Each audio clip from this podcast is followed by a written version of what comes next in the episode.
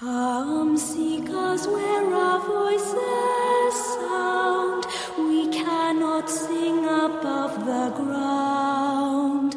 An hour long you'll have to look to recover what we took.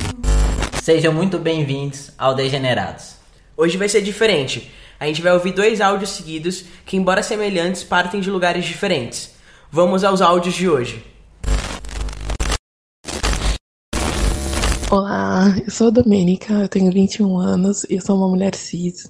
E eu gostaria muito que vocês falassem sobre as experiências cisgêneras e experiências transgêneras, assim, no geral, tanto de pessoas que são cis e pessoas que não são cis. E eu queria falar um pouco sobre a minha experiência, que foi que depois que eu fiquei careca, isso começou a acontecer, ainda mais que às vezes eu não, não me visto assim de uma maneira muito feminina. E as pessoas começaram a realmente ter uma leitura social minha de que eu era um cara muitas vezes assim, é, ou de perceber certas encaradas que eu percebo que as pessoas ficam em dúvida em relação ao meu gênero. E eu gostaria que vocês abordassem essa questão, sabe? Dessas linhas que começam a ficar tênues, assim. O meu nome é Thiago, tenho 25 anos, eu sou de São Paulo, branco, classe média e me considero uma pessoa não binária, embora biologicamente seja um homem. O que eu gostaria de relatar é a minha experiência com a não binariedade, que há cerca de um ano e meio atrás eu fui ao meu extremo de feminino. Ou seja, foi um momento que eu deixei os meus cabelos crescerem muito e eu platinei os cabelos, eu comecei a fazer mais a barba, usar mais maquiagem, usar mais roupas até então impostas como é, utensílios femininos né, e outros adereços. E sendo assim, eu passei a ter uma vivência, embora eu não me considerasse, mas eu comecei a ter uma vivência de uma pessoa trans. E, consequentemente, também, é, uma homofobia que eu já sofria começou a vir com mais impacto. Eu comecei a sofrer um preconceito que vinha da transfobia e, automaticamente, o machismo em si. É, mas essa experiência, ela me, me, me proporcionou um, uma evolução espiritual muito grande, um autoconhecimento, me proporcionou uma empatia pelo feminino, conhecer o feminino, é, me conhecer, conhecer até mais sobre, sobre vários elementos que estão no, no universo do, do masculino e o feminino. É, e depois de uns seis, sete meses eu não consegui mais sustentar essa imagem por conta de de, de pressões da família e situações profissionais. Então eu raspei a minha cabeça e voltei ao meu estado de descanso, que é o que eu chamo de estado de descanso, que é você você estar descansando sem ligar, né, entre aspas, um pouco para a sua aparência. Enquanto uma mulher, se ela for estar no estado de descanso dela, ela é socialmente massacrada. O que é estar no estado de descanso? É você, tipo, não aparar os pelos, sabe? Ser mais natural, o homem tem o privilégio de, de ser natural e não ser julgado.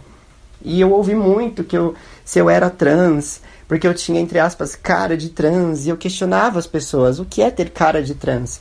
Então essa vivência me proporcionou também muitos trabalhos, porque eu sou artista plástico, o meu arroba é Thiago Esgote, Thiago com TH, Esgote soletrando S-G-U-O-T-I, e eu falo sobre essa dualidade da transexualidade, do gênero, dos mundos do masculino e o feminino, que eu me considero uma pessoa que esteve nesses dois extremos. E eu concilio isso no meu, na minha produção artística, fazendo analogia com os seres mitológicos e principalmente com as sereias, que eu considero ser uma transespécie. E eu faço várias analogias e me aproprio de símbolos para passar uma mensagem de conscientização de identidade e respeito quanto a gênero, corpo, beleza, feminilidade e etc. Se vocês quiserem, espero que vocês gostem e dêem uma conferida. Eu gosto muito do que esses áudios nos convidam a pensar, né? Porque eles estão falando de fato nessa, dessa. São pessoas que não são trans, é, mas que vivenciam experiências sociais semelhantes às pessoas trans é, nas dinâmicas de gênero, né? É... Justamente por não obedecer um estereótipo de gênero, né? Sim, sim. Eu acho que aí a gente tá falando até em dois níveis, né? A gente tá falando de pessoas que se identificam, é, a gente tá falando de uma mulher que é lida como um homem em alguns momentos, então ela tem essa experiência de ser lida com um gênero que ela não se identifica, Sim. e ela tem essa experiência da sociedade ler ela como de um outro gênero. Ela, Sim. ela vivenciou, ainda que num curto período, de, são momentos, né? é, essas experiências que perpassam e que, que muita gente passa também, né? Certamente. É, por exemplo, essas as sapatonas é, mais masculinas. Uhum. Muitas delas, eu sei, é, enquanto eu fui uma, eu era muito, muitas vezes lido como um cara, né? Sim. E hoje em dia que a questão trans está um pouco mais em pauta, também sendo, lido como, também sendo lido como homem trans, né? Quando na verdade não, só não Uhum. Exatamente. segue, só não performa uma feminilidade. Exatamente, as pessoas acabam confundindo isso também, né? É muito. A gente vai trazer isso em outro episódio, em um outro episódio, mas é muito sobre um navegar entre espaços, navegar entre gêneros e também navegar entre violências muitas vezes, né? Exatamente. É, e isso é meio que tá dado, a gente tem notícias disso, não é? Sim, a gente tem notícias de pessoas cis. Eu lembro uma vez vi uma notícia de uma mulher cis ah, que foi é, violentada fisicamente por um grupo de homens cis por eles considerarem que ela era uma travesti. Por considerar apenas um estereótipo é, que é dado, né? Aham. Do que é ser trans, do que é um corpo trans, do que esse estigma do corpo trans, né? Exatamente. E por isso, por é considerar que ela tinha ah, traços ou atributos mais masculinos, ela era então uma travesti e merecia sofrer aquela violência. Sim, no caso ela não foi nem lida como homem, ela foi lida como uma travesti. Exatamente. Por conta de traços marcados, Se né? eu não me engano, ela era tipo é, fisiculturista, algo assim, sabe? Então ela tinha um porte um pouco mais masculino de um ponto de vista social completamente errôneo, né? Eu acho que ela vai. Exata, é é muito parecida a história de uma fisiculturista também. Essa daí é do Brasil? Acho que sim. Não. Tem uma que chama Candice Armstrong, em que ela é, ela é fisiculturista também. Eu tava assistindo, acho que era um vídeo dela. E assim, ela tem. Ela usa anabolizantes por conta do fisiculturismo e ela é bem musculosa.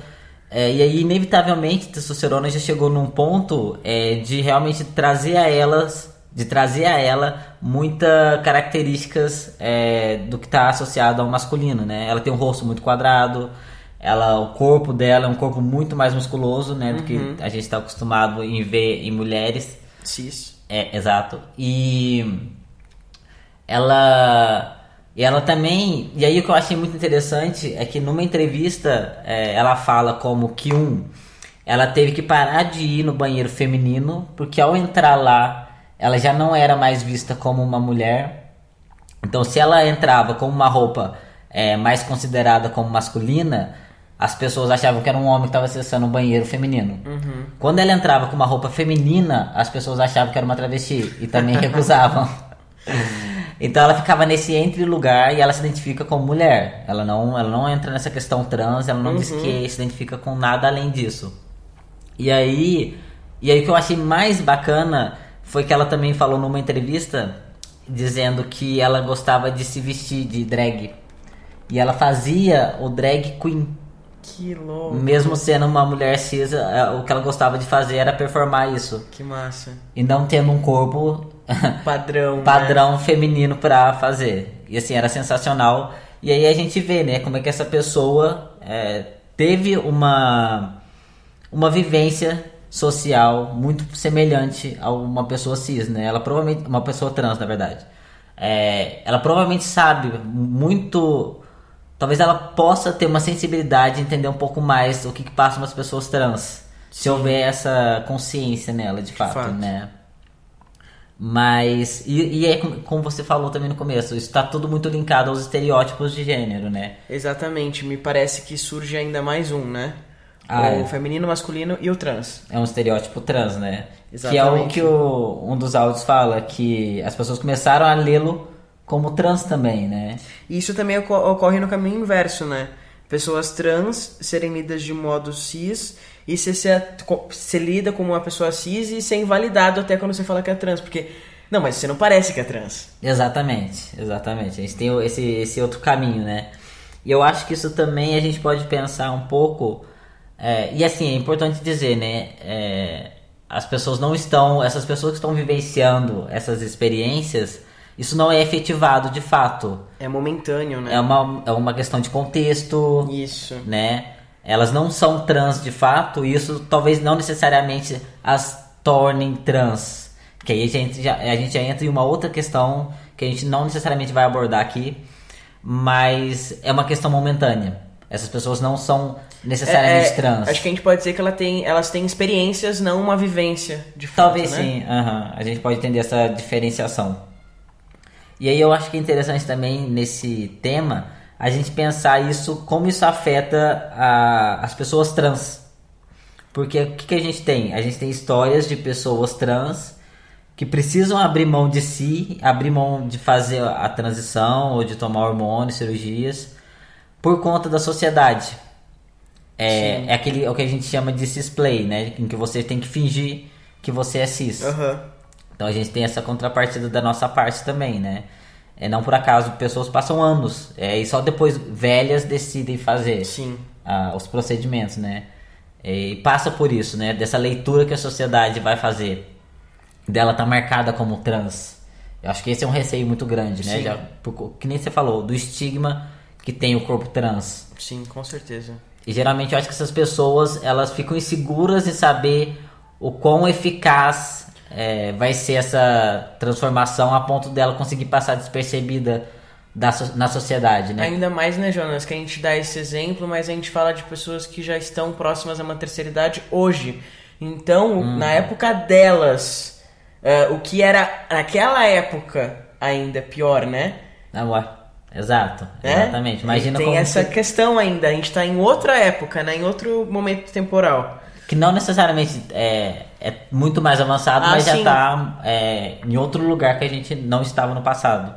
Pelo menos se fala, né? Aham. Tem muitas pessoas, eu já vi muitas pessoas na terceira idade passando pela tra- transição agora, ou até mais novas, tipo, é, é, perto dos 40 anos, que só passaram por uma transição agora, porque só agora descobriram que essa- isso era possível. Ah, sim, entendi. que isso existia. Exatamente.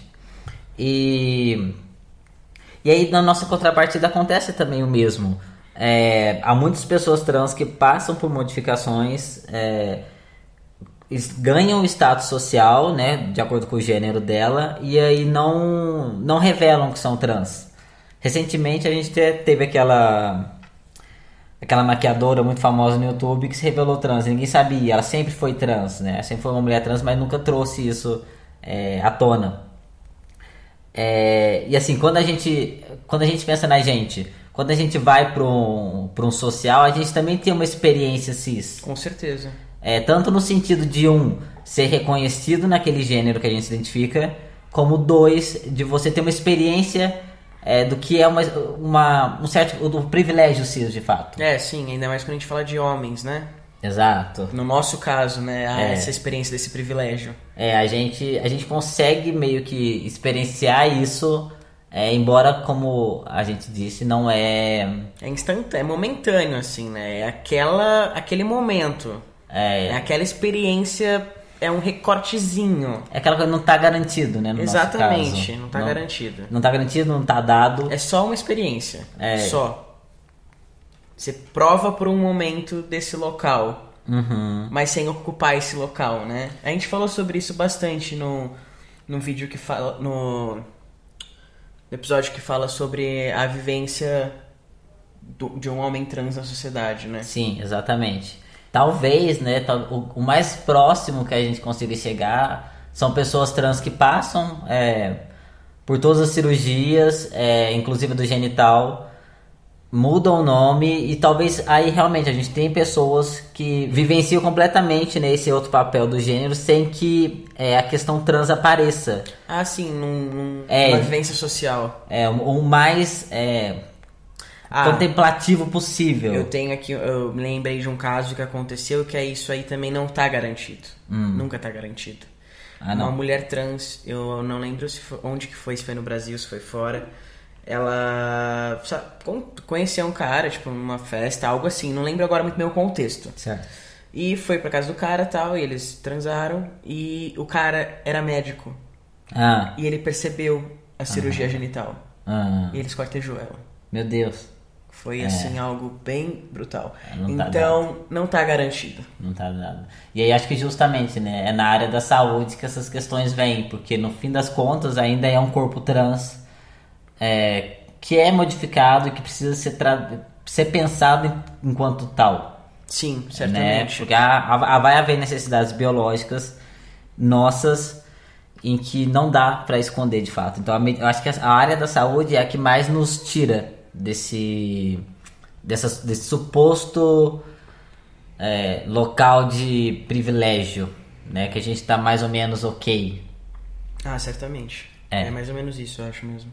Mas eu acho que é basicamente isso, né? Essa experiência, é, essa navegação entre papéis na sociedade, não só entre homens e mulheres, mas entre pessoas cis e pessoas trans. Com certeza. Isso não necessariamente, né, quer dizer que aquela pessoa é aquilo ou que ela vai gozar de um ou outro privilégio, talvez seja momentâneo. Talvez a gente possa dizer que ela tem uma pequena, uma pequena amostra é que é a realidade daquela outra pessoa, né? Quando a gente Sim. fala de uma pessoa cis tendo uma experiência trans, e não o É. contrário, porque daí já... É uma experiência de fato, né, que você tem. Mas eu acho que ela é muito rica para quem vivencia, né, porque ela deixa muito exposto todas essas questões de gênero. Ah, sim, e mostra como a transfobia não tá limitada só a pessoas trans. Exatamente, como qualquer pessoa pode sofrer com isso, né? Não só transfobia, né, como homofobia. Exatamente. A gente ainda vai ter um episódio que a gente vai falar mais sobre isso, né? Sobre essa navegação entre violências. Eu acho que toda essa reflexão que a gente fez aqui, ela, é- ela pode se expandir muito mais e para além disso, né? É, fiquem à vontade vocês para trazerem a opinião de vocês, a experiência de vocês lá no nosso Instagram, arroba degenerados.podcast. E é só. A gente só tá aqui devagando de fato, pessoal, é, refletindo sobre essas. Como essa, essa dinâmica de gênero funciona. Sim, e acho que colocando tópicos assim mais palpáveis, né? Assim, sim. Eu mesmo nunca havia parado pra pensar muito nessa possibilidade de experiência do cis do experimentando trans. a viven- Aham. essa experiência trans, né? É, eu acho que é algo que poucas pessoas talvez parem pra pensar na possibilidade. Sim. Muito obrigado por ouvirem. Esse programa é uma parceria com Mídia Ninja e a Nave Coletiva. Fiquem à vontade para compartilharem e não esqueçam que vocês podem nos acompanhar pelo Instagram, arroba degenerados.podcast. Se cuidem e até o próximo episódio. Até.